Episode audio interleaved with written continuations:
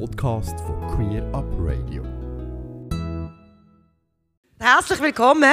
Ich bin wirklich, wirklich wahnsinnig ähm, froh, dass Sie alle oder ihr alle hier gefunden haben, trotz dem wirklich schönen Sommerwetter. Und ich hoffe, äh, wir werden euch nicht enttäuschen mit unserer sehr spannenden Podiumsrunde, die ich möchte begrüßen. Zuerst möchte ich aber sagen, dass alles ein bisschen anders ist als geplant. Es haben nämlich zwei Personen abgesagt, und zwar beide wegen Corona. Also die, die Masken tragen, die wahrscheinlich tun gut dran. Es fängt offenbar wirklich wieder an. Das werden Malcolm Elmiger vom Vorstand von der HABS, der sich entschuldigt, und Aro Dede, der eine Leitungsperson vom Treff von Queer Jugendliche Anyway ist. Äh, Dede äh, Aro ist non-binär und hat über das können reden, ist jetzt leider auch Corona-bedingt nicht da dafür, verdankenswerterweise eingesprungen, für gerade beide. Mal schauen, ob sie das schafft. Das ist Nora Born. Herzlich willkommen, Nora. Sie ist von der HAPS-Untergruppe für Bi- und Pansexuelle. Du erklärst uns noch gerade genaueres darüber. Dann haben wir den Claude Janjak, muss ich nicht groß vorstellen, ehemaliger National- und Ständerat Basel-Land. Herzlich willkommen. Auch der Uli Ciampo ist wahrscheinlich der meisten bekannt. Herzlich willkommen. Uli, auch er Altgrossrat von der POB und HAPS-Mitglied der ersten Stunde. Dann haben wir Alessandra Wittmer zweite von links. Sie ist Geschäftsführerin von der Los und Historikerin. Willkommen, Alessandra. Und dann zuletzt Fleur Weibel. Sie ist Grossrätin von der Grünen Basel-Stadt, Soziologin und Geschlechterforscherin. Herzlich willkommen. Es geht eine sehr persönliche Runde. Wir schauen zurück auf die letzten 50 Jahre, also zumindest die in der Runde, die das wirklich können. Wir schauen zurück auf die persönlichen Erlebnisse, punkto Coming Out, Erfahrungen etc. Wir reden aber auch über das politische Engagement, das alle haben oder machen. Und wir schauen am Schluss vor allem auch noch in Zukunft. Was gibt es überhaupt noch zu machen? Das ist die große Frage. Und toll wäre, es könnte sich wirklich etwas daraus entwickeln. Ihr seid alle aufgefordert, eure Fragen im Hinterkopf zu behalten, weil die Runde wird geöffnet gegen Ende. Das heißt, Fragen, an die Teilnehmenden, die ich nicht stelle oder die nicht beantwortet werden von sich aus, sollen ihr dann stellen oder auch eure Erfahrungen noch teilen gegen das Ende des Gesprächs. Äh, es ist alles ein bisschen anders als geplant jetzt am Anfang, weil heute ist Folgendes passiert. Ich weiß nicht, ob es alle schon mitbekommen haben, etwas sehr Trauriges in Oslo. Äh, ich sage es schnell für die, die es noch nicht mitbekommen haben, es ist sehr aktuell. Es ist in einem äh, LGBT QTI-Nachtclub äh, Anschlag verübt worden mit bisher zwei Toten und 21 Verletzten am Tag vor der Pride in Oslo. Wir reden von einem aufgeklärten westlichen Land, wo eigentlich sonst sehr fortschrittlich ist. Der Spiegel hat gerade gemeldet, dass offenbar ein islamistischer Anschlag dahinter steckt. Ob das so ist, weiß ich nicht. Ich gebe es noch weiter. Ich möchte mit diesem Thema anfangen. Äh, 2022 Anschlag auf eine queere Bar mit Toten mitten in Europa. Was löst das in euch aus, wenn ihr das so hört? Redet einfach bitte. Will nicht warten, bis ich einen Namen nenne. Es funktioniert. Hallo. Ah ja, es funktioniert. Ähm, ich habe das gerade vorher von Ehren erfahren und es, ist, es fühlt sich wirklich sehr seltsam an, wie wenn man in einer so einer Bubble drin ist, von es gibt Fortschritt, es geht alles in eine richtige Richtung und dann hört man so etwas und dann ist es wirklich auch wieder so, okay, eben auch in den Ländern, wo es eigentlich nach vorne geht, passieren halt so Sachen. Okay, bitte. Es geht ja bei vielen Fragen im Moment ziemlich zurück, wenn ich auch an Amerika denke, an das Gerichtsurteil und mir ist einfach einmal mehr wieder in den Sinn gekommen, dass wenn wir jetzt uns da bewegen und über die Themen diskutieren, dass wir nicht vergessen dürfen dass wir vielleicht im besten Fall ein Viertel von der Menschheit sind, wo das überhaupt möglich ist. Oder? Über die Länder, wo immer noch Homosexualität verboten ist, bestraft wird, zum Teil durch den Staat, zum Teil natürlich auch gesellschaftlich, es nicht möglich ist, dass bei weitem die Mehrheit der Menschheit die darunter leidet und das sollten wir nicht vergessen, wenn wir auch eigentlich zum Teil bei uns dann uns über Themen aufregen, die angesichts dem ein bisschen nebensächlich sind. Okay. Möchtest du sonst noch etwas zu diesem Anschlag sagen, wo wirklich jetzt wahrscheinlich noch einiges, vielleicht noch mehr Tote wird bringen? Wobei zwei schon zu viel sind natürlich. Also, mich wundert es auf eine Art auch nicht, dass das im Juni passiert, dass das im Pride-Monat passiert. Das ist eine Zeit, wo wir queer sehr sichtbar sind. Und das ist ja auch eine Forderung von uns. Wir wollen sichtbar sein, wir wollen uns feiern.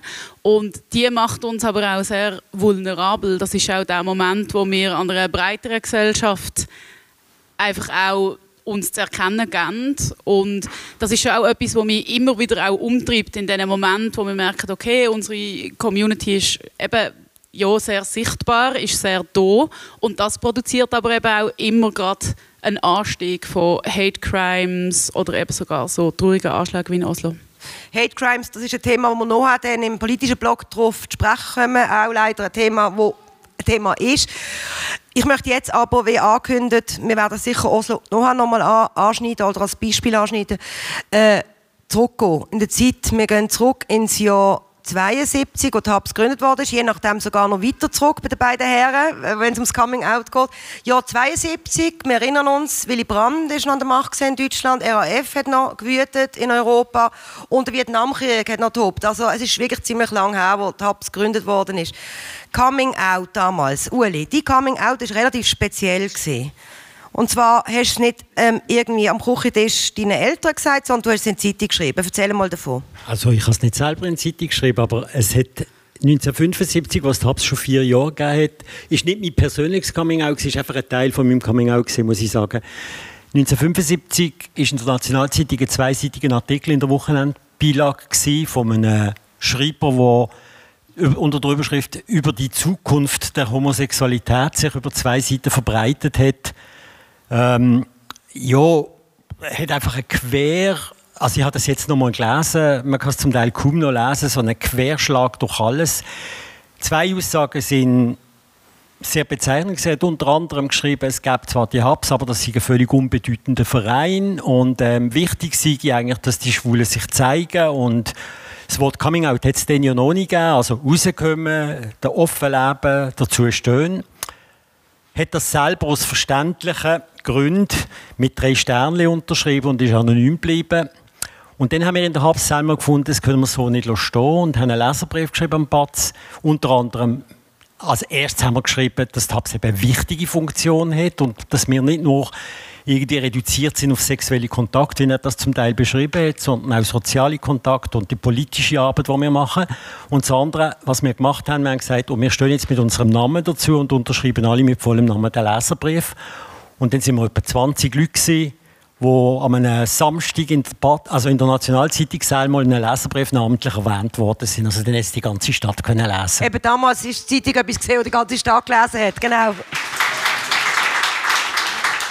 Und wir sind Reaktionen darauf gesehen.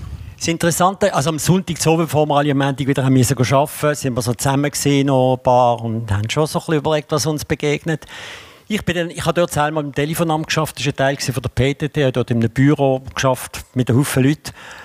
Und äh, bin am Morgen extra früh arbeiten und dachte, ja, ich will nicht erst kommen, wenn alle schon da sind komme ins Büro, dann ist meine Bürokollegin dort, die steht auf, umarmt mich und sagt, das ist so toll, was du da geschrieben hast und dass du das unterschrieben hast. Und ich finde das ganz toll und das ist so wichtig und hat nicht mehr aufgehört zu schwätzen und hat unter anderem den Satz gesagt, und ich weiß ja, dass du nicht einer bist, der mit kleinen Buben. Okay.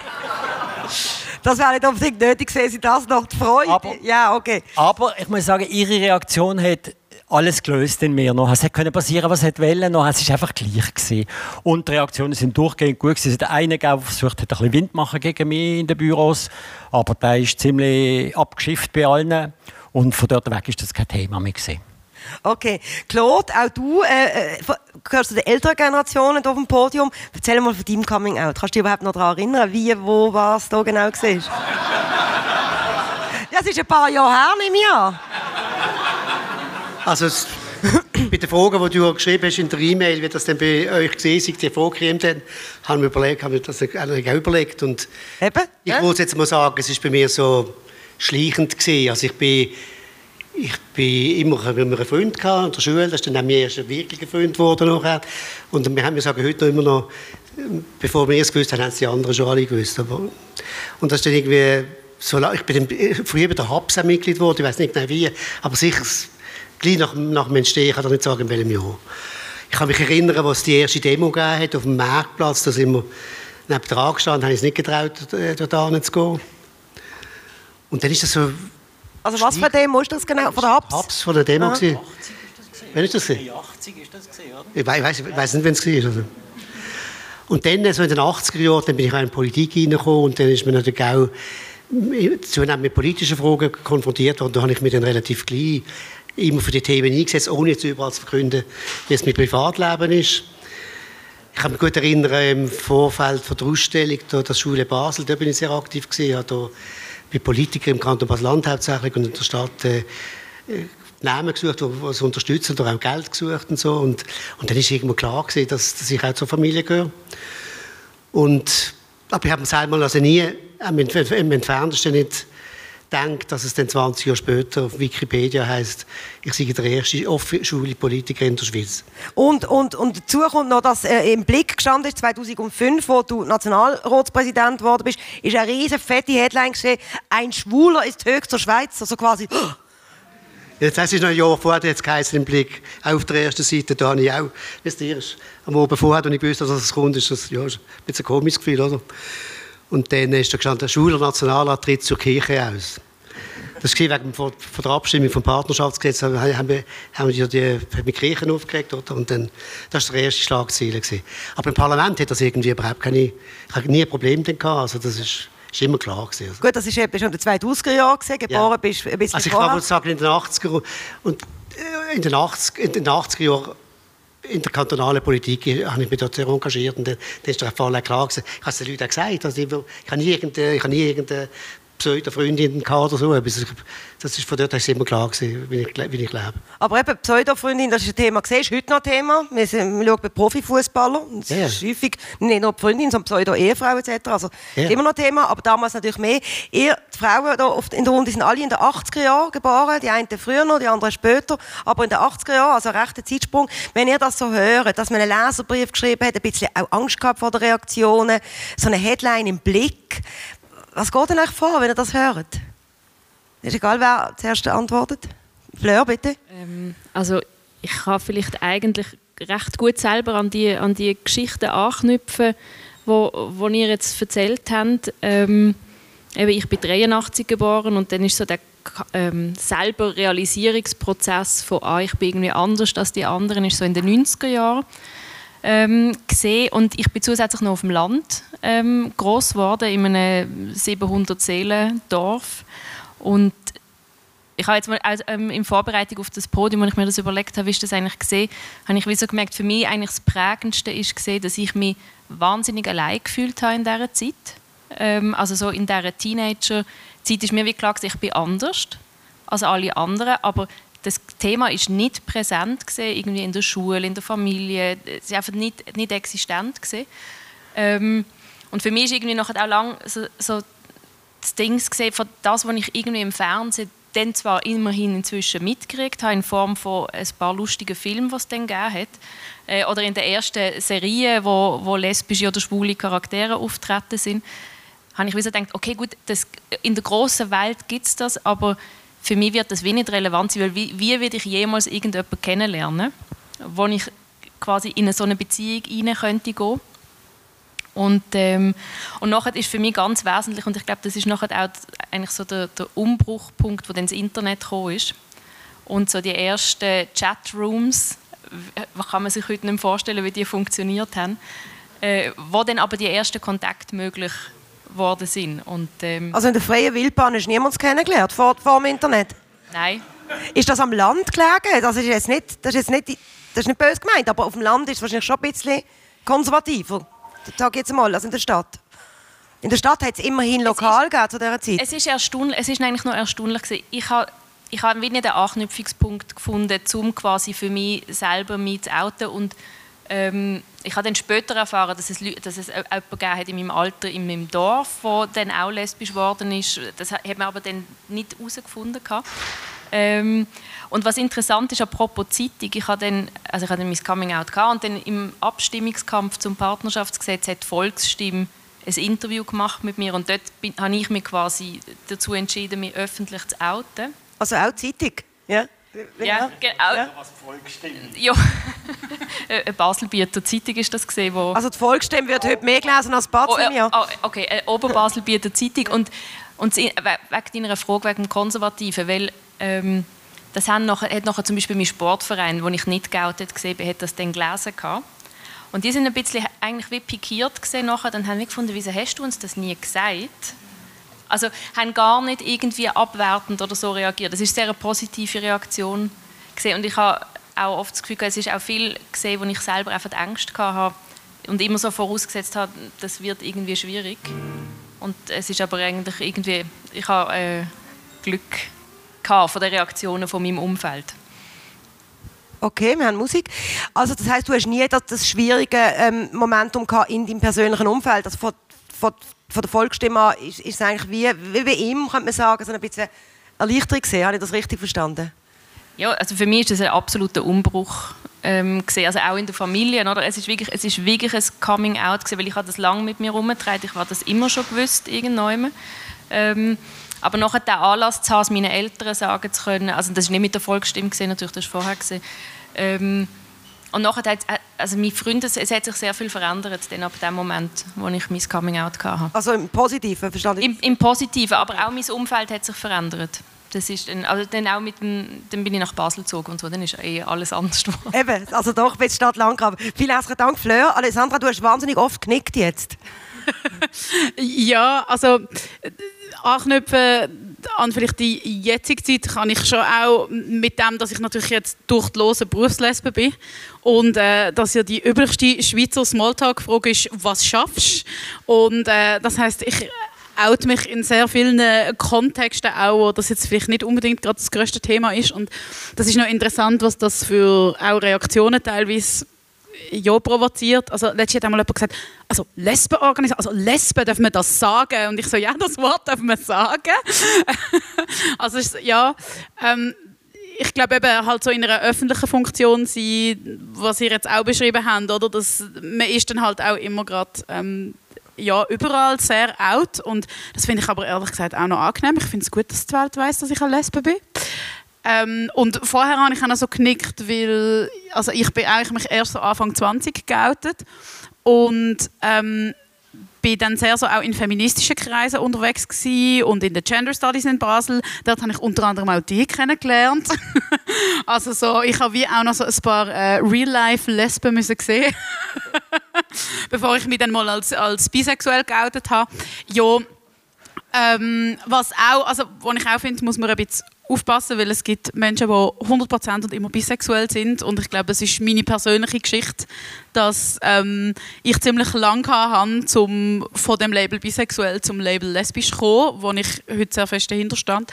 Ähm, ja, also das ist nicht, für mich ist es eine Zwischenstation gewesen, aber für ganz viele Bisexuelle nicht. Ähm, genau und ja, also ich glaube, all die Outings sind man macht ja immer wieder neue und man macht sie immer wieder auf unterschiedlichen Plattformen, von Chatrooms über Medien und ja, es ist auch heute immer noch kommen da sehr viele interessante Erfahrungen zusammen, würde ich sagen. Von sehr, sehr schönen Momenten bis hin zu auch schwierigen Momenten. Ja. Also du erlebst im Jahr 2022 als junge Frau ein lesbisches schwieriges Moment. Kannst du ein Beispiel nennen? Wegen lesbisch sein? Also ich würde sagen, so wie ich jetzt meinen Geschlechtsausdruck präsentiere, wenn ich allein auf der Straße rumlaufe, würde ich sehr oft auch als hetero gelesen.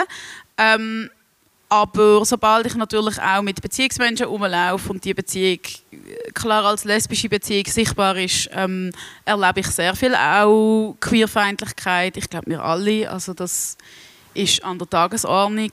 Ähm, ich erlebe das natürlich auch in meinem Beruf. Ich mein Beruf ist es, dass ich mich öffentlich und laut für Lesben, Bisexuelle und queere Frauen einsetze. Und das ist nicht immer so gern gesehen. Also da schreiben einem auch mal irgendwelche Autogaragen böse E-Mails, weil man äh, eine Medienmitteilung verschickt hat. Das gehört definitiv zu meinem Arbeitsalltag. Also das ist die Hate Crime, wo du schon im Vorgespräch gesagt hast, dass, dass da einiges zu sagen gibt. Da können wir gerade darauf sprechen.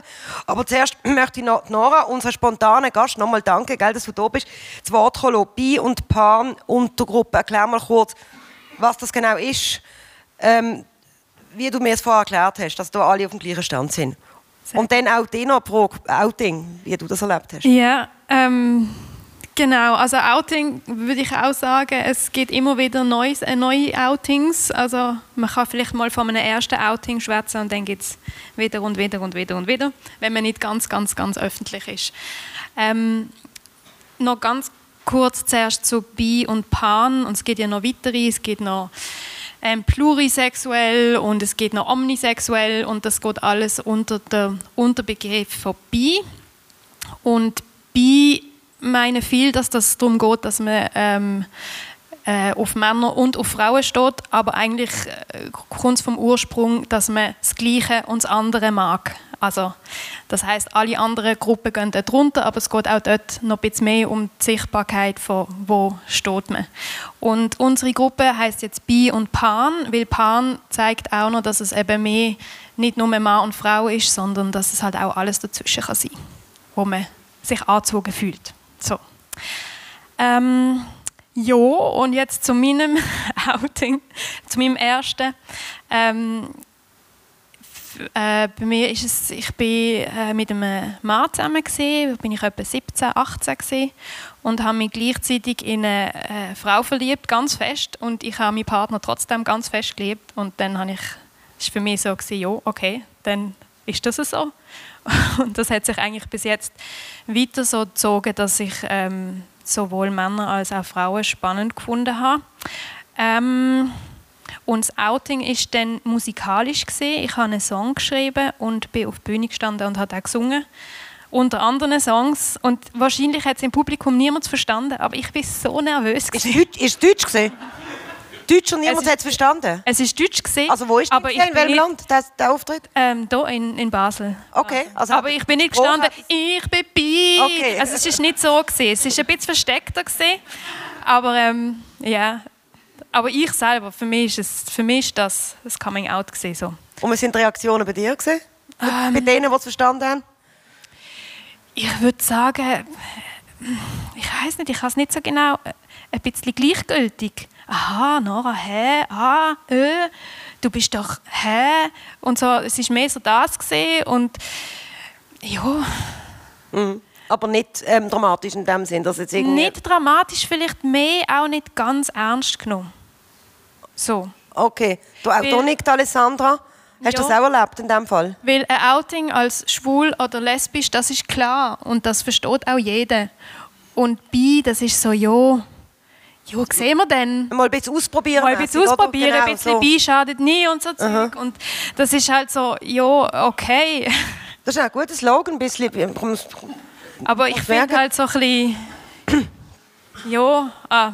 Okay. Also wenn man sich als ein bisschen etwas, ein bisschen etwas definiert, dann ist es so ein bisschen, äh, ja, aber ich bin ja ich und ich bin eine volle Person und nicht ein bisschen, ein bisschen, ein bisschen. Also es ist so ein bisschen, und das habe ich manchmal ein bisschen das Gefühl gehabt. Und ähm, jetzt ist es mir gerade letztes Jahr, bei der letzten Pride, wieder passiert und zwar in einem queeren Umfeld, dass ich neben gesehen bin und ähm, ein Mann mit uns hat verschwätzen und so und dann äh, so ein bisschen, haben wir ein bisschen ja, halt erzählt und dann habe ich gesagt, ja, ich bin gerade letzte Woche, äh, letztes Wochenende in Baden gesehen und er hat dann gesagt, ja, mit wem? Dann habe ich gesagt, mit meinen Schwiegereltern. Und er hat gesagt, ah, so eine, so eine Hete. Und so ganz laut unter allen Leuten und es ist Pride gesehen und man ist dort, um die Vielfalt mhm. zu ähm, feiern. Und das passiert halt manchmal auch. Also, also umgekehrt quasi. Umge ja. Also, okay. Dass man, ja. Danke vielmals für die Ausführungen. Jetzt, ähm, politisch aktiv. Wie gesagt, sind da alle in irgendeiner Form auf eine andere Art oder gesehen. Ähm, Hate Crime, du bei der Los erfährst du da einiges an Fällen, die dir zugetragen werden. Kannst du mal erzählen, wie da der Alltag aussieht? Mm, also ich erfahren nicht nur direkt über die LOS da, sondern die LOS, Pink Cross und das Transgender Network Switzerland veröffentlichen ja jedes Jahr der Hate Crime Bericht. Der basiert auf Eingaben, die der LGBT Helpline gemacht werden, wo wir auch betreuen. Und dort ist ja so, dass wir jedes Jahr dann Zahlen können veröffentlichen zu den Fällen das ist so, dass die Zahlen, die wir haben, das ist wirklich die Spitze vom Eisberg. Und die Fälle werden jedes Jahr höher. Also auch zum Beispiel im Corona-Jahr. Jedes Jahr höher? Ja, also jetzt okay. haben wir 50 Prozent mehr als im Vorjahr, während der Pandemie, sind die Zahlen gestiegen, obwohl man dort ja eigentlich Abstandsregeln und im öffentlichen Raum sich nicht so bewegt hat. Warum, also, warum höher? Warum während der Pandemie? Es ist, eben, das ist die Frage. Ich, es ist so, dass wir sehr stark davon ausgehen, dass auch einfach die Sensibilisierung höher wird, dass auch mehr Leute die Fälle überhaupt erst melden und überhaupt erst wissen, dass man das auch der LGBT-Helpline melden kann und dass wir dann die Zahlen erfassen. Wofür wir uns aber ja einsetzen, ist, dass das politisch auf einer nationalen Ebene erfasst wird und dass man eben nicht einfach nur einen Gewaltvorfall als Gewaltvorfall erfasst, sondern als spezifisch LGBT-feindliches Hate Crime, wo ja auch dann wieder Transfeindlichkeit oder Gewalt gegenüber Schwulen, gegenüber Lesben, gegenüber Bisexuellen auch immer sehr andere Formen annimmt. Was ist und das häufigste? Welche Personengruppe ist am ehesten betroffen von solchen Fällen? Jetzt haben wir sehr stark steigende Zahlen bei den Transpersonen ähm, und sonst ist es ziemlich ausgeglichen. Also es ist alle Leute, die in der Öffentlichkeit in irgendeiner Form auffallen als queer, können von dem betroffen sein und auch die Übergriffe gehen von physischer Gewalt zu Beleidigungen, dass man verfolgt wird, dass man im Internet beschimpft wird. Also da gibt es ganz viele verschiedene auch Spielarten von diesen Hate Crimes, ähm, alle sehr traurig. Und was auch noch wichtig ist, ist, ich glaube, wir haben alle so ein Bild von Hate Crimes im Kopf, wo ist, ah, das ist, wenn die schwulen Cis-Männer auf der Straße zusammengeschlagen werden. Und das ist etwas, was wir sehr stark vervielfältigen müssen. Es gibt sehr viele verschiedene Formen. Dort ist auch wichtig, dass die psychischen Folgen, wo die Leute uns eben auch darüber berichten, eigentlich nicht so abhängig sind von der Form von der Tat. Also es ist nicht immer nur Gewalt, die dann zu psychischen Folgen führt oder nicht nur physische Gewalt, sondern eben zum Beispiel auch Beleidigungen. Eben auch Gewalt, ja. Das kann auch wie ein Schlag ins Gesicht sein. Okay. Also die letzte Zahl, die aktuelle, du hast gesagt, äh, eben viel höher als auch schon. Von was für einer Zahl reden wir da ähm, ungefähr? Jetzt muss ich gerade schnell mein äh, heißes Hirn. Also jetzt sind wir, glaube ich, für letztes Jahr bei 92 Fälle, also eigentlich so um die zwei Fälle pro Woche, aber wir können ganz sicher davon ausgehen, dass die Zahlen sehr viel höher sind. Auch wenn man es vergleicht mit den Meldetools, die es in gewissen Kantonen schon gibt, ähm, müssen wir davon ausgehen, dass wirklich die Zahlen sehr viel höher sind. Ja. Aber was jetzt auch gut ist, um das noch zu sagen, äh, auf nationaler Ebene tut sich jetzt endlich etwas. Der Bundesrat hat sich immer dagegen ausgesprochen, dass man etwas macht auf nationaler Ebene gegen Hate Crimes. Und es wird jetzt, also der Nationalrat hat jetzt aber an einem nationalen Aktionsplan gegen LGBTQ-feindliche Hate Crimes zugestimmt. Das heißt, es wird jetzt sowohl national als auch in den Kantonen und in den Gemeinden zukünftig Maßnahmen geben. Und das ist natürlich sehr, sehr begrüßenswert. Das ist mehrere Jahre, ich würde sagen fast zehn Jahre politischer Kampf in dem Parlament gewesen, bis wir dort sind. Allerdings, ja. vielen Dank. Claude, Sie hat gerade gesagt, es werden längst nicht alle Fälle gemeldet oder zur Anzeige gebracht. Dir ist das auch so gegangen, wo du im National- respektive im Ständerat bist. Du hast einiges an Hate Crime erlebt und nur zwei sind zur Anzeige gekommen, wo du eine zurückgezogen hast. Wenn, das, wenn ich das richtig gelesen habe. Kannst du das Mikrofon vielleicht nehmen? Du hast zwar eine laute Stimme, aber zur Sicherheit. Ich habe relativ viel so Post einfach gekriegt. Ja. Ich habe meine Erfahrung eigentlich die also in der Politik jetzt mal in diesem Zusammenhang, dass also dass ich als Schwule einfach das gekriegt habe, was sonst Frauen kriegen hauptsächlich. Also Frauen kriegen meistens mehr so äh, grusige Sachen, muss man sagen. Es ist, ist immer so unter der Gürtellinie gewesen. Ich habe zweimal herausgefunden, wer das ist. Ich habe zweimal eine Anzeige. Also ich habe mehr Anzeigen gemacht, aber zweimal hat man es dann herausgefunden, wer das war. Und also ich habe es nicht zurückgezogen, ich habe mit dem einen Vergleich gemacht und hat dann noch zuerst eine Zahlung machen, hat er vorgeschlagen an Teilsame. Und ich sage, nein, also ein Teilsame. das geht nicht. Der Pink Gross hat es dann gekriegt, das Geld. Also das ist noch, das ist noch gut. Eben, das war der Vergleich gesehen und dann ist, dann ist es nicht zu einer Verhandlung gekommen, oder? Dann hat er einfach, hat einfach den Strafvertrag zurückgezogen. Okay. Und das andere war ein Junge, der hat dann irgendwie müssen Sozialarbeit leisten. Das war sicher auch nicht schlecht. Gewesen, Und das ist alles immer in schriftlicher Form basiert? Oder wie, wie muss man sich das vorstellen? Ja, also, ja also ich habe die nicht, nicht persönlich gesehen, die beiden Personen. Als Polizist hat mir dann erzählt, ja, wo, Und ich ihm gesagt habe, dass das mit der Heilsarmee nicht ging und an Pink Kosmos Zahl hat gesagt, seitdem sie gesehen hat, sie sollten gesehen aber Nein, aber ich meine jetzt nicht ähm, die Verhandlungen, ob das schriftlich gegangen ist, sondern der, der Hass selber. Sind das Briefe, Mails das oder sind Briefe Telefonate? Das, sind, das sind immer Briefe. Gewesen. Telefon habe ich, kann ich ganz, zwei, drei Mal, aber es ist immer, es ist immer Post gesehen. Hast Und du auch Angst gehabt vor diesen E-Mail noch. Nein, Angst habe ich nicht gehabt. Nein, das, ist nie, also das, ich habe nie Drohung habe ich nicht gekriegt. Es sind Beleidigungen. Es sind Beleidigungen, okay. Das ist jetzt auf nationaler Ebene. Fleur und Uli, ihr seid ähm, Vertreter vom Grossrot respektive gesehen. Dann haben sie mich wundern, wie das im, im lokalen Bereich ist mit so Hate Crime. Sind die Leute eher zurückhaltender, wenn man sich eher persönlich kennt? Wie erlebt ihr das? Oder wie habt ihr das erlebt? Wir haben sogar zwei, zwei Generationen. Wir können da ein bisschen Vergleich anstellen. Spannend. Uli? Ich gehöre zu den wenigen Glücklichen, die das nie erleben haben müssen. Ich kann, wirklich, kann mich nicht erinnern, dass ich je angefindet worden wäre, dass ich je irgendwie schlechte Post gekriegt hätte, dass mir irgendjemand angerufen hätte oder mich irgendjemand beschimpft hätte. Ich kann mich nicht erinnern, dass das je gewesen wäre. Warum das so ist, weiß ich nicht. Ich bin einfach irgendwie nie dran gekommen. Aber innerhalb des Grossen Rot auch nicht, bei den Rotskolleginnen? Das sind immerhin noch 130 kein Thema. Es hat einfach solche gegeben, die nicht mit dir geredet haben. Aber ähm, da bin ich ganz sicher, ob das wegen der Parteizugehörigkeit oder wegen dem Schwulsein war. okay, das ist, das ist eine positive Nachricht. Fleur, wie sieht es bei dir aus? Ja, ähm, also Holz anlängen. Ich habe ähm, bis jetzt auch noch keine persönlich per Brief, Post irgendwie zugestellte ähm, Anfeindungen erhalten. Äh, ich bin aber auch noch nicht so lange jetzt im Großen Rot und ähm, ja, also eben man, man weiß es, man es nicht und man ist auch immer schon, also ich habe schon auch so eine gewisse Vorsicht, wenn ich so denke, so, mm, mal schauen. Ähm, was ich aber gleichzeitig schon auch merke, jetzt in, im Grossen Rot zu sein und mir gewisse Voten anhören zu müssen zu bestimmten Geschäften.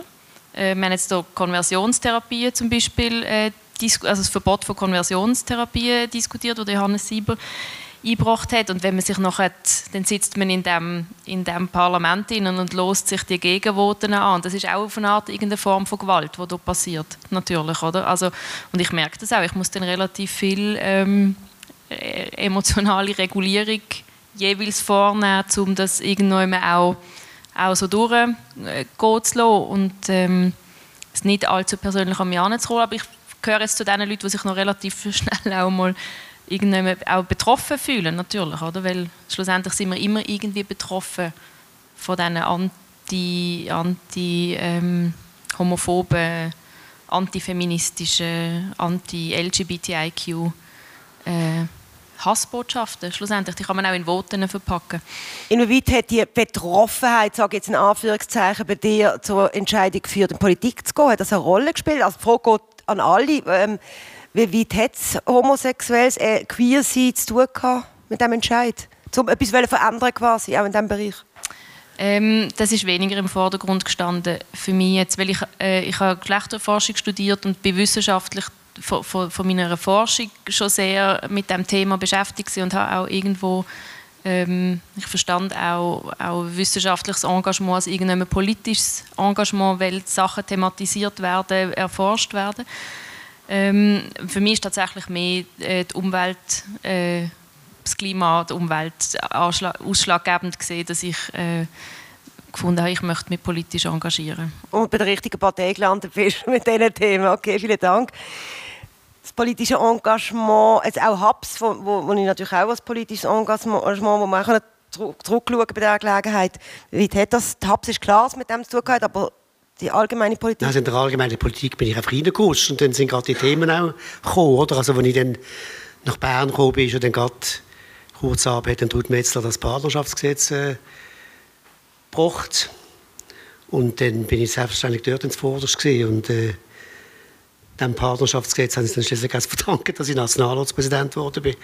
Also wie man das dann nicht extra, habe ich natürlich können auch etwas dazu beitragen zu, dem, zu dieser Thematik. Und äh, nein, ich bin reingerutscht und äh, ja, hat auch schön, es hat auch lustige Erfahrungen in, in diesem Zusammenhang gemacht. Unvergesslich ist mir die Arena zum Partnerschaftsgesetz. Es war der Blocher, der dann das Partnerschaftsgesetz hat müssen vertreten Der Blocher und ich, das hat er sicher sehr gerne gemacht.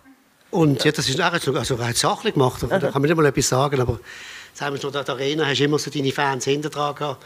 Und auf der anderen Seite sind dann nicht die anderen Fans geguckt und auf der anderen Seite zu oberst ist Frau Blocher gesessen. In der Arena, muss man sich mal vorstellen. Das ist noch, ja, das ist noch, das wäre selbst heute ein Thema, wenn das irgendwie äh, stattfinden würde. Und das Schönste in der Politik, da habe ich einfach dann mit der Zeit äh, für mich festgestellt, es ist einfach ganz wichtig, dass du dann bei diesen Themen auch persönliche Erfahrungen einbringst. Also für mich ist das ganz deutlich bei der die Debatten um die Adoption, das Stiefkind-Adoption. Ich sehe so die Sitzung im Ständerat. Also dort habe ich übrigens nie so, so Worte gehört unter dem, in der Richtung, wie du gesagt hast. Dann habe ich denen gesagt, also Warum soll jetzt die Adoption nicht stattfinden? Ich habe einen Partner, der hat einen Sohn. Nehmen wir an, die Mutter gibt es nicht mehr, also irgendeinem Grund. Das, das trifft in dem Fall nicht zu, aber wäre denkbar. Warum sollte ich jetzt eigentlich können adoptieren mhm. Erklären wir das jetzt einmal. Dann haben alle ja, dann haben sie gesagt, ja. Und das hat am Schluss dazu dass wir das, das locker durchgebracht haben. Dort. Also, mhm. Ich glaube, so persönliche, etwas aus dem persönlichen Leben zu schildern, wie das ist, das hat sicher, ist sicher hilfreich. Mhm. Jetzt hat der Uli genickt. Ja, ich glaube, das ist einer der ganz wichtigen Punkte, dass man authentisch ist selber. Mit dem erreicht man auch ganz viel, indem man einfach das lebt und aus persönlichen Erfahrungen redet. Das führt viel dazu. Das ist einfach viel mehr, als wenn man so theoretische Konzepte vorlegt. Das hat auch ein Gewicht, aber persönliche Erfahrungen, das bringt total viel. Es wird plötzlich viel konkreter, viel klarer was hat dort Hubs konkret erreicht in einem Anfang, eben zu der Zeit, wo jetzt 50 Jahre zurück ist, bei der Bevölkerung?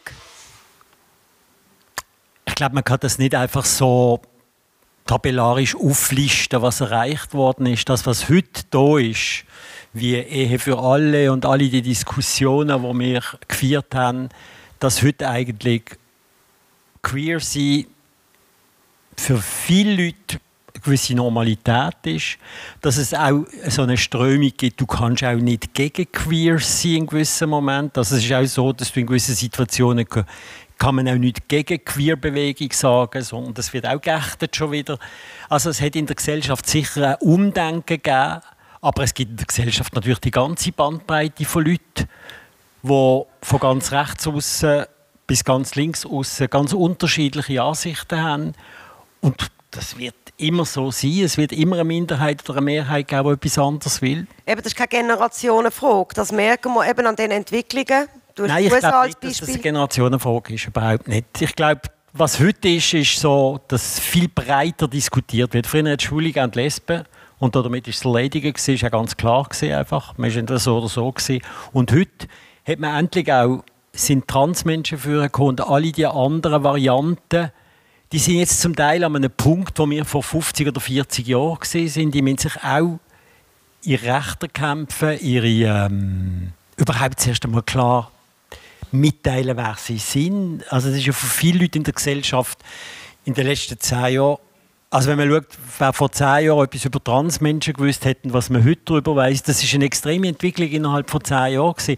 Nicht, dass es wahnsinnig viel besser geworden wäre in der Wahrnehmung, aber man weiß heute, um was es geht. Medien berichten anders darüber. Und ich glaube, das sind alles Erfolge, die sich im Verlauf der Zeit ergeben haben. Die Medien berichten anders und vor allem öfters darüber. Also man liest und schaut und hört sehr viele Beiträge zu den, zu den Themen Trans, zu den Themen Non-Binär, zu den Queer-Themen allgemein. Und nicht nur jetzt im Pride-Monat, sondern generell.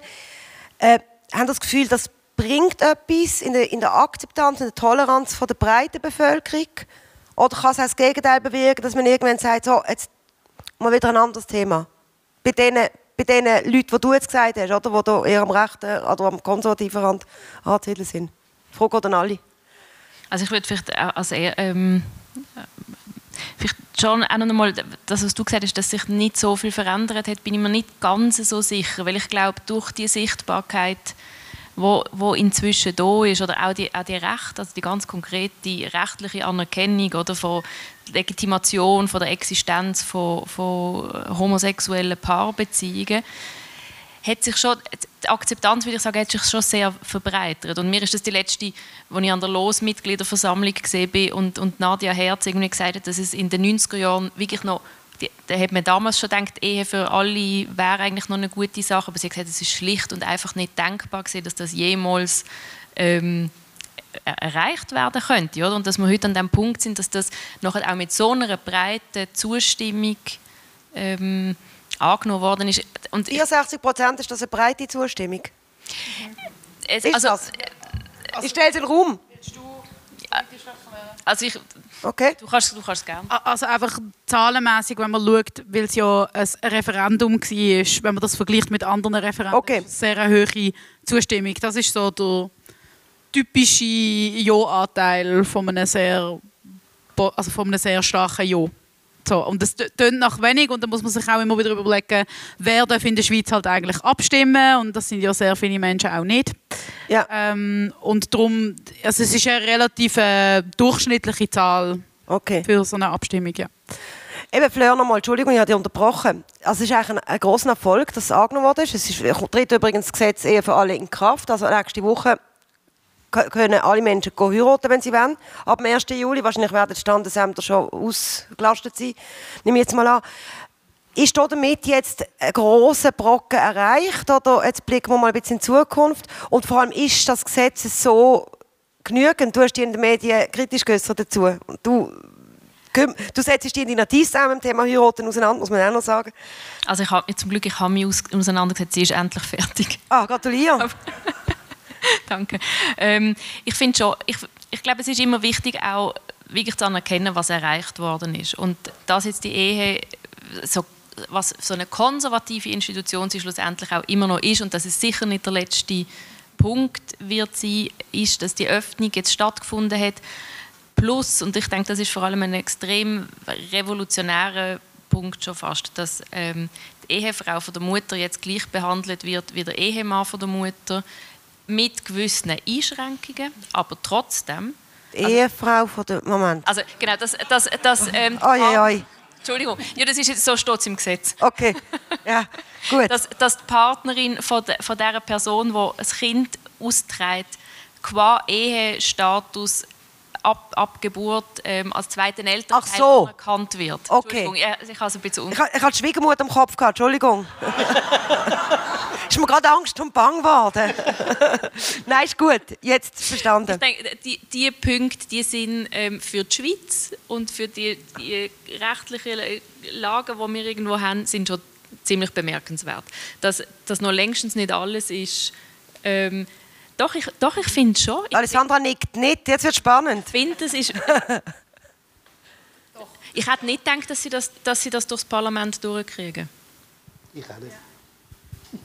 Ja, sagen da alle was davon. Also, du bist guter Dinge, bitte. Also, Mittel, also jetzt nur, ich habe gesagt, es ist bemerkenswert. Ich bin nicht nur guter Dinge, aber... Mhm. Okay. Also, ich bin schon froh, dass das mit dieser Ehe für alle jetzt vorbei ist und dass es gut gekommen ist und ich finde es super wichtig und ich finde es extrem wichtig anzuerkennen, dass das wirklich ein 30-jähriger Kampf ist, wo bei dem und wirklich ein Kampf, nicht einfach wir ein bisschen schwätzen im Bundeshaus, sondern da haben auch vor zwei Jahren noch Lobbyistinnen und Nationalrätinnen müssen irgendwelchen Bürgerlichen erklären, wie der private Samenspende funktioniert, weil man ja gar nicht genau weiß, wie die Lesben da eigentlich Sex haben und wie dann da noch ein Kind entstehen. Also ich glaube, da kommt man schon auch immer wieder sehr auf die Welt und für, also ich meine, ich sage das jetzt auch als Vertreterin von einer politischen Organisation, oder? Und, und wir sind immer die, die sagen, aber da haben wir noch den Finger drauf und da längt es uns noch nicht und, und wir wollen noch mehr. Aber es ist schon so das. Ich meine, das ist jetzt schön, dass wir das jetzt dürfen mit dem heiraten, aber ja, also die ganze, so, wir sind jetzt ein bisschen akzeptiert und wir sind ein bisschen sichtbar, das lenkt mir halt einfach nicht. Also ich will nicht akzeptiert und sichtbar sein. Ich will, ähm, dass sich unsere Gesellschaft strukturell ändert und sich zu einer besseren Gesellschaft für uns alle entwickelt, wo Queers sehr viel mehr Einfluss darauf haben, wie die Strukturen aussehen, wo wir anders nachdenken über Familie, über Fürsorgearbeit und da ist jetzt für mich die Ehe für alle definitiv nicht der Endpunkt. Es ist super, dass wir jetzt hier sind. Und es ermöglicht uns jetzt auch wieder ein bisschen weiter zu schauen, weil jetzt haben wir das Ding mal im Kasten und ich glaube, jetzt ist es ganz wichtig, dass wir dranbleiben und dass wir uns eben nicht auf diesen Lorbeeren ausruhen, sondern uns jetzt auch überlegen, welche Themen hat das jetzt auch ein bisschen blockiert, weil wir haben jetzt unglaublich brav müssen sein als Bewegung. äh, und immer sagen, ja, wir wollen heiraten und Regenbogen und das ist toll und Romantik und das ist auch toll und das ist super valide und alle, die das möchten, sollten das können leben voller Stolz. Aber unsere Bewegung und unsere Community geht halt überhaupt nicht nur in dem auf. Und ja, da müssen wir jetzt ansetzen und schon noch ein bisschen kritisch bleiben und noch ein bisschen mehr fordern. Sag mal eine konkrete...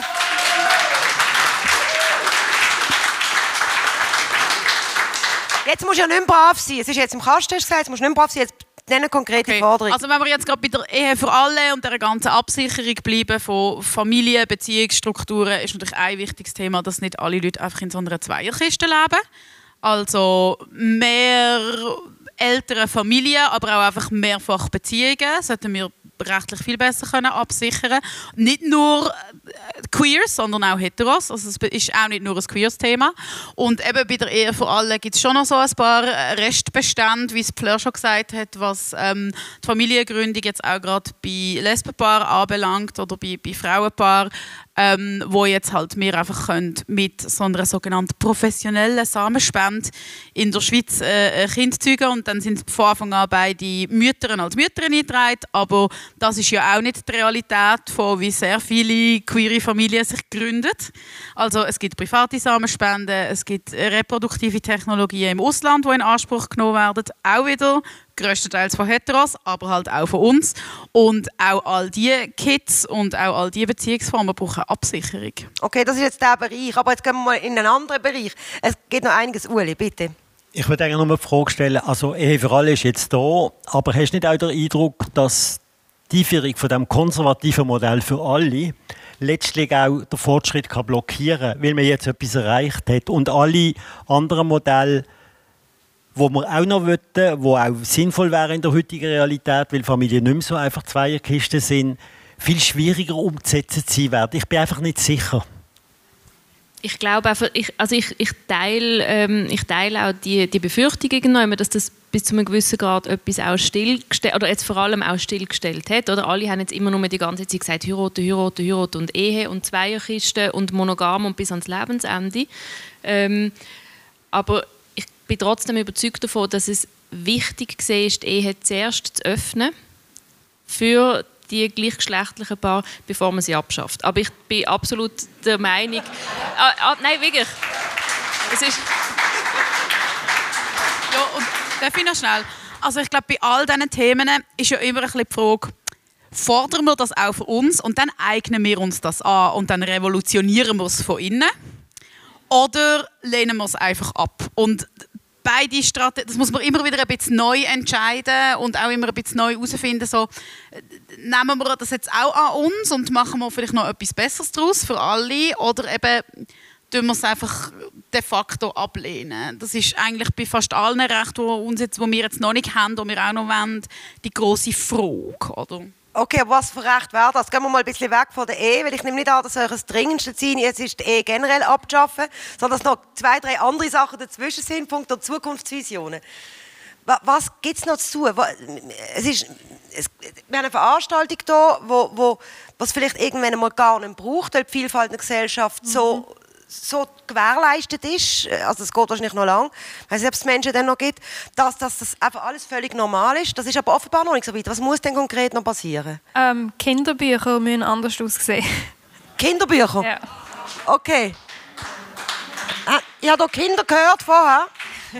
Aber das, das würde jetzt zu weit führen, wenn wir hier Kinder auch noch würden, äh, zwar Kinder in Ehre, aber ganz kurz, ja. Ähm, es ist einfach immer noch so, dass die meisten Kinderbücher ganz klar ein Mann, eine Frau, ein Vater, eine Mutter und ein Kind oder zwei oder auch wie die Kinder aussehen, Mädchen sehen so aus und machen das und das, Buben sehen so aus, machen das und das. Klar gibt es die starken Mädchen, aber das sind die starken Mädchen und die müssen dann extra, also extra wilder sein, extra wie die Buben oder wie auch immer. Das sehe ich sehr oft und halt eben auch Familien, ähm, wie sie aufgestellt sind. Und dann gibt es natürlich die tollen einzelnen Bücher, wo, ähm, wo ein Thema spezifisch ansprechen. Aber dann kauft man das Buch wegen dem Thema. Also zum Beispiel König und König ist ein schönes Buch. Das ist ein Prinz, der eine Prinzessin nicht findet, weil er halt einfach nicht interessiert ist. Und dann findet er einen Prinz und dann heiraten sie. Und das ist wunderschön. Aber ich finde halt, dass es nicht nur bei diesen Büchern darf sein sondern es muss in allen möglichen Kinderbüchern muss einfach eine, eine Vielfalt da sein. Mhm. Ich bin selber gerade dran, ein Kinderbuch am schreiben und meine Figuren sind bis aufs Mädchen, wo Lina heißt, sind alle Figuren als Buben, Mädchen, Frauen, Männer also definierbar, non-binär. Non non okay. Und, ähm, wenn haben wir jetzt leider keine Vertretung auf dem Podium, aber du hast... Also einfach, weil ich, weil ich nicht will, dass ein Mädchen als ein Mädchen erkennbar ist und ein Bub hat kurze Haare, sondern die haben alle einfach Haare, wie sie so rumstehen und sie können Mädchen und Buben sein und Männer und Frauen, das... Okay, das war aber e-, eben eher in weiter Zukunft. Wenn man jetzt ein bisschen so in der, in der, in der Medienlandschaft umschaut, ist es immer so ein bisschen wie ja, wir wollen noch Vielfalt und jetzt immer noch jemanden anzwingen, haben wir ein bisschen den mhm. Eindruck, mhm. oder? Wenn man einen Tatort schaut, zum Beispiel am Sonntag zu oben, dann immer noch, ah, wir müssen noch Schwulsperle haben oder noch People of Color. Es ist immer so ein bisschen, wir denken bewusst dran und das sollte ja eigentlich nicht sein, sondern es sollte einfach passieren. Genau. Was kann man denn da konkret machen, jetzt auch auf politischer Ebene, um da, ähm, ja, äh, äh, ein anderes Bewusstsein oder eine Normalität anzukriegen? Das, ja. Also ich, ich habe das Gefühl, wenn man in der Position ist, dass man entscheiden darf, wer im Tatort kommt und dann findet man es plötzlich anstrengend, äh, dass man jetzt hier noch die Personengruppe äh, sichtbar machen dann sollte man glaube sehr stark bei sich selber anfangen, weil das heißt wahrscheinlich, dass man nicht zu dieser Personengruppe gehört und darum auch nicht versteht, wie wichtig das ist, sich selber repräsentiert sehen. Und ja, das kann anstrengend, in Anführungs- und Schlusszeichen sein, aber das müssen wir aushalten und das müssen wir machen. Auch als Query Community, auch jetzt in dem Panel, wo wir jetzt hier sitzen, wo wir jetzt zum Beispiel sehr wenig können über Transrecht reden ähm, weil wir auch die Vertretung hier nicht haben. Aber das ist eine Aufgabe von uns, dass wir uns diesen Anliegen annehmen und zusammenstehen und zusammen kämpfen. Und ja, das, da kommen viele verschiedene Anliegen zusammen, aber das ist wichtig und das ist nötig die Frage ist eine andere. Was muss passieren, dass die, die Vielfalt einfach da ist? Weißt du, ich meine? Dass, dass man nicht noch muss darüber reden, darüber nachdenken, einfach komplett, ob jetzt da zwei Frauen oder zwei Männer oder was auch immer, dass das gar nicht mehr auffällt, dass das gar nicht mehr Thema muss sein. Aber dort würdest du jetzt wie voraussetzen, dass wir das ja wollen. Wir wollen ja, dass es egal ist. Aber ich weiß eben auch nicht, ob wir das wirklich wollen. Also ich persönlich will das nicht. Ich will nicht normal sein. Ich will in dieser Queerness akzeptiert werden in dieser mhm. Gesellschaft und ich will, dass die ein Teil ist von uns. Ja, das meine ich, aber ein Teil sein, oder? Das ist ja. genau das. Ein Teil das ist nicht das Gleiche wie normal sein. Ich finde anders sein eigentlich recht cool. Ja gut, normal ist ein doofes Wort. Normal ist, die, die wenigsten Menschen sind normal, behaupte ich. Okay. Aber anderes Beispiel, wenn es der Minu 75 wird äh, wo, wo, wo, bekannt ist als Kolumnist, wo viele Leute gerne lesen. Und Batz macht ein Interview, äh, der bekannteste Schwule von Basel. Und es geht gar nicht darum, dass er schwul ist, sondern dass er viele Kolumnen geschrieben hat. Ist das, ist das Thema, wenn er 75 wird, dass er der bekannteste Schwule von Basel ist? Oder soll es doch darum gehen, seinen Weg zu ehren? Das ist eine Frage, die man sich stellen kann, oder? Bitte. Ich meine, wenn eine Zeitung schreibt, der bekannteste Schwule von Basel, sagt doch das eigentlich, dass die noch nicht so weit sind, dass das einfach irgendwie so Normalität ist und so. Mhm. Aber ich glaube, das ist eine Entwicklung in der Gesellschaft, die ganz lang braucht. Das werden wir alle nicht mehr erleben. Auch die Jüngeren, die hier sitzen, werden das nicht erleben, dass das wirklich so weit ist, dass es wie kein Thema mehr ist. Vor allem, wenn es solche gibt, die das nicht wollen. Und das ist ja genau das, was wir erlebt haben. Wir trauern ja manchmal, wir Alten trauern ja manchmal auch in dieser Zeit nach, wo so schwule Subkultur noch so Family war. Das ist es heute nicht mehr, oder? Und ähm, ich glaube, das ist einfach eine Entwicklung, die aufgrund von ganz vielen Einflüssen von Organisationen, von politischen Tät äh, von Politikern, von ähm, allen möglichen gesellschaftlichen Einflüssen, von Familien, von Religionen, wo am Schluss eine, Gesellschaft formt, die sich irgendwie mit Minderheiten oder abweichenden Sachen irgendwie arrangiert. Gewisse Sachen werden normaler, andere werden weniger normal empfunden. Das ist wie schwarze Leute. Als ich Kind war, wenn ein Schwarzer rumgelaufen ist, sind alle stehen geblieben und haben geschaut. Das haben wir ganz selten gesehen. Oder? Das ist so selten. Und heute sehen wir relativ viele schwarze Leute. Aber es ist gleich immer noch nicht so, dass die völlig ähm, frei und un, un, unantastet hier können rumlaufen normal wahrgenommen werden. Es gibt immer noch rassistische ähm, Begebenheiten und ähm, Übergriffe. Und das ist auch etwas, was Gesellschaft immer mehr muss entwickeln muss, bis es weiter ist. Und das wird mit allen Sachen ist es so gewesen. Und du hast das Gefühl, wir werden alle den, weiteren grossen Schritt nicht mehr leben? Oder, äh, also es gibt so Entwicklungen, wo man sieht, das lebt man. Also wenn ich Kind war, wenn eine Katholiker Protestantin geheiratet oder umgekehrt, ist das eine Mischehe und das hat man nicht gern gesehen. Mhm. Das war heute eigentlich kein Thema. Gewesen. Aber bring mal als Frau einen Moslem heim. Das geht noch nicht. Mhm. Es entwickelt sich auch. Das sind so Sachen, die einfach mit der Zeit anders werden. Mhm. Und man kann dem schaffen, indem man eben politische Arbeit macht, gesellschaftliche Arbeit macht. Aber man kann das nicht einfach den Schalter drehen. Das geht einfach nicht. Aber ich glaube, man muss auch vielleicht daran denken, dass es auch Zeiten könnte geben, wo vielleicht das, was wir heute erleben, vielleicht nicht mehr so selbstverständlich wird. Also man sieht da Tendenzen, ich denke jetzt nochmal an den Fall, wenn du die USA schaust, wenn du schaust, was sonst in Europa geht, also ich meine, so viel, in so vielen Ländern, auch in Europa, wenn wir leben, gibt es auch nicht nur so, solche Länder, wo es gut geht, also Osteuropa. Also dort schwul sie in Polen zum Beispiel, da, meine Familie kommt von dort, ist also dann bedeutend anders, als, als, als wenn man hier lebt. Also dort ist für mich wenn wir über, das politische, über die politische Arbeit äh, reden, sicher auch etwas, dass wir nie dürfen vergessen dass das nicht selbstverständlich ist. Also man muss das auch verteidigen können, immer wieder. Und äh, wie gesagt, äh, man sollte sich als Gemeinschaft muss man sich auch dafür einsetzen, dass Leute, die in anderen Ländern leben, auch unter gleich guten Bedingungen können so leben, wie sie wollen. Oder? Also dass man über den Tellerrand hinaus... Ja, über, wir tun da ein bisschen alles so... Was wir jetzt gerade für Probleme haben, jetzt haben wir eh für alle gehabt aber eigentlich gibt es für mich ein bisschen größere Sicht. Und auch Gefahren da, wo, wo, dass man das ein Backlash könnte geben. Also, mhm. der, ja, eben, habe ich also Angst, muss ich sagen. Mhm.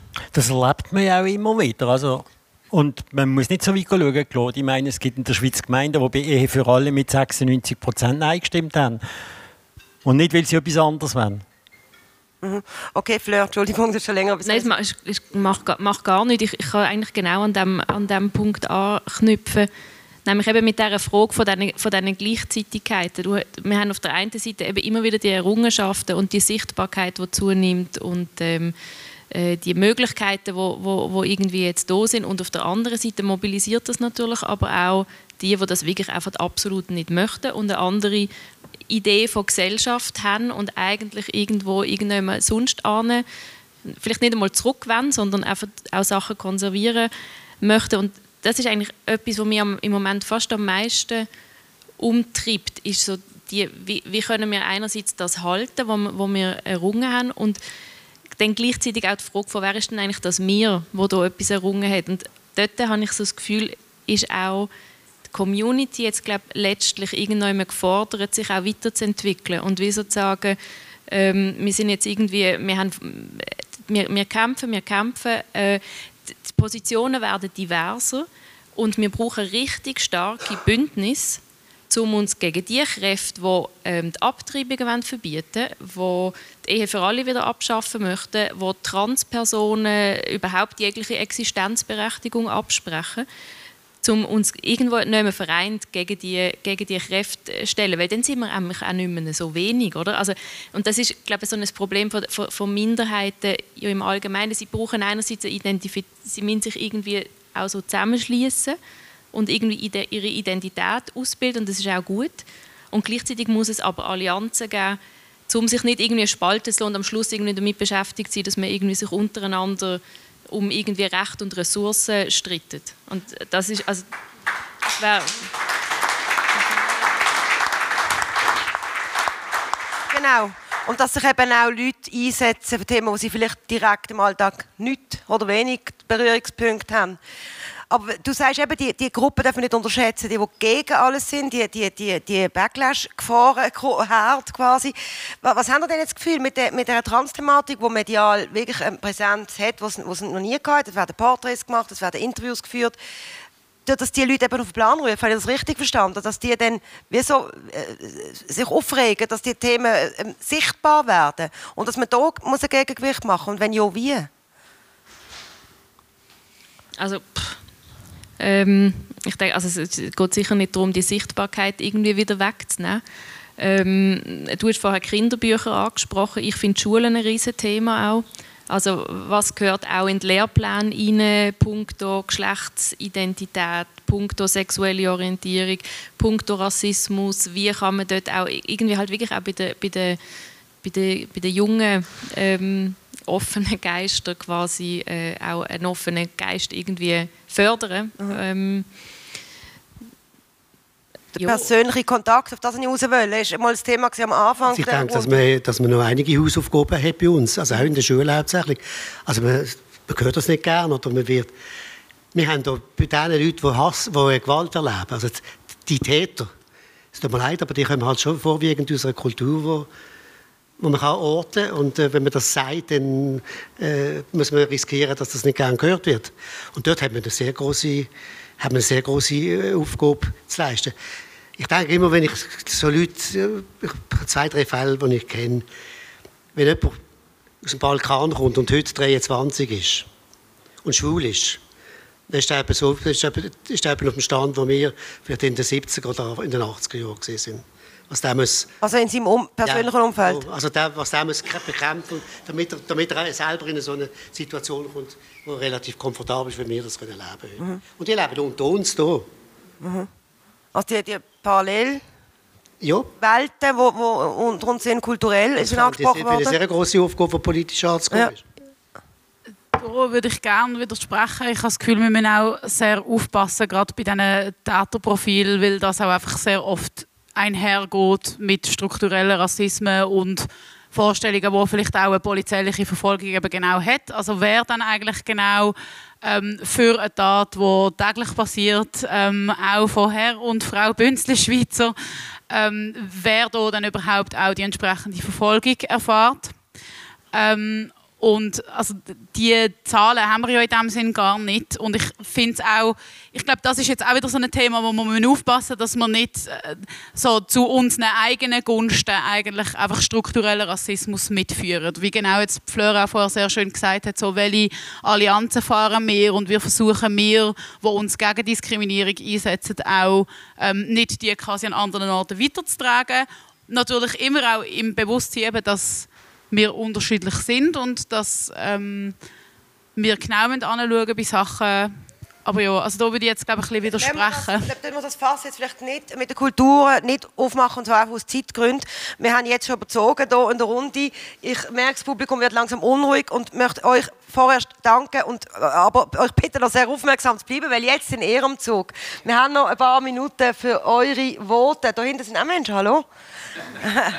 und Voilà, du hast aufgestreckt. Integration von den Jungen, ob es das Balkan ist oder Türken, die sind alle herzlich willkommen. Das hat absolut nichts zu tun mit dem, dass sie ähm, Ausländer sind, aber die leben in einer Kultur, wo die Homosexualität verboten ist und das existiert nicht. Und genau die jungen Leute, nicht die Alten, die jetzt groß sind von irgendwo nicht mehr, die jungen Leute muss man drauf äh, richtig, äh, wie sagen wir, äh, drauf trimmen, dass es Homosexualität gibt und die müssen sie akzeptieren. Nicht nur die Männer, sondern auch die Frauen, weil das wird so viel äh, äh unter den Tisch gewischt und genau dort existiert nämlich äh, okay. Kriminalität. Würdest du dort die Schulen in Pflicht wollen? Ja, ich rede von Erfahrung. Ich also, rede von Erfahrung. Ja, aber, ja, ja, schon. Aber dass die Schulen hier einen äh, gewissen Anteil an Aufklärungsarbeit leisten würden. Alle zusammen, die ganze, auch ob es jetzt Hubs ist oder wer immer, wir müssen die Leute integrieren in die Homosexualität, dass wir existieren. Und das wird zu wenig gemacht. Das wäre jetzt aber das, was ihr gesagt habt, oder? Schulen, Bücher, äh, Sichtbarkeit in, in allen möglichen Bereichen. Fleur, bitte. Ähm, ja, ich, also, äh, schwierig, schwieriges Thema. Ähm, weil natürlich, also ich, ich, ich würde es wirklich nicht wollen, ähm, unter den Tisch wischen, dass die Thematik auf dem Tisch liegt.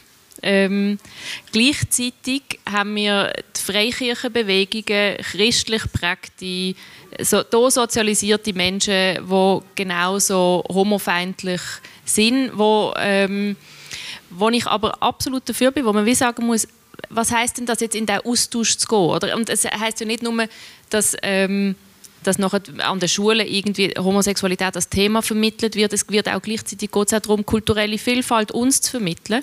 Und wirklich auch das irgendwann so als einen gegenseitigen Prozess anzuschauen, wo schlussendlich alle davon gewinnen können, wenn man sich an diesen ähm, Wert von der, von der, des Individuums und seine Freiheiten und so weiter Ähm. Das umgekehrt, dass auch wurde passiert, dass dann eine, Albanerin, die am, am Schwingfest eine albanische Tracht will zeigen, nicht mit, mit Hassattacken angegriffen wird, sondern dass man sagt, toll, es gibt auch albanische Trachten und nicht nur Schweizer Trachten, oder? Und, und es gibt auch AlbanerInnen, die schwul oder lesbisch oder trans sind. Genau. Also Eben. es ist wie, wir, wir sind ja nicht, ähm, wir bestehen ja aus mehreren, also wir haben ja mehrere Bezüge in unserem Leben und es ist nicht so, dass sich das einfach komplett ausschließt, weil das würde ja überhaupt nicht der Lebensrealität von ganz vielen Leuten. Genau. Okay wir könnten noch stundenlang weiterreden. Ich habe jetzt gerade mit Schrecken müssen vom Hans erfahren, dass da offenbar ein Soundcheck äh, äh, soll gemacht werden wenn, wenn jemand sich getraut, das Schlussvotum zu sagen, dann würde ich dieser Person jetzt einen mutigen Menschen im Hintergrund bitten. Ja, also für mich ist das eigentlich, also ich komme ja auch einem, Land, das eigentlich mega streng ist über Homosexualität. Ich bin seit selber 30 Jahre hier in der Schweiz und so, aber äh, ich finde es in der Türkei ist auch die Homosexualität ist eigentlich ja gesetzlich ja nicht verboten, aber es wird einfach bevölkerungsmäßig mit Gläubigen beurteilt. Also es ist strenger. Ich meine, da jetzt, ich bin seit, ich habe mit dem 7 Jahren schon gewusst, dass ich schwul bin, aber mit dem 31 habe ich mich erst outen weil ich dann mich beraten und dann habe ich die Selbstvertrauen habe ich dann gehabt. und ich finde ich bin auch in der Schule und dann in der Schule haben sie mir auch gesagt, ja, ein Schwuchtel und so. Und heutzutage, wenn den Arbeitsplatz auch bei uns, wenn es so Jugendliche oder Leute unter sich reden, sagen, ja, Schwuchtel und so. Und das halt berührt mich mega und so, das finde ich auch mega schlimm für mich. Aber Hauptsache ist mir bewusst und steht unter dem Zeug. Und das ist für mich das Wichtigste, was es geben kann. Dass man da auch da etwas macht. Ich bin auch bei der Habs Basel jetzt in dieser Veranstaltung für das 50-jährige Jubiläum, habe ich auch mega von Anfang bis jetzt mitgemacht. Und das macht mir eigentlich Freude, weil in meinem Land das nicht gibt. Und da, dass die, die, die hat man, potenziell hat man es machen und die sollte man auch machen, finde ich. Und darum stand ich auch so für das. Vielen, vielen Dank für das äh, Schlussvotum.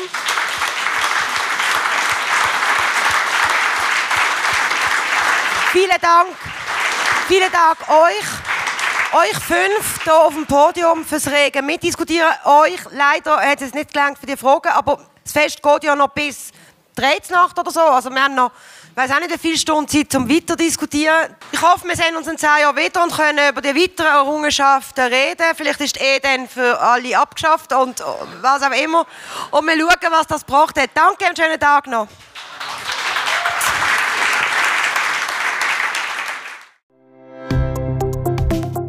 Ganze Sendungen und mehr findest du auf queerupradio.ch.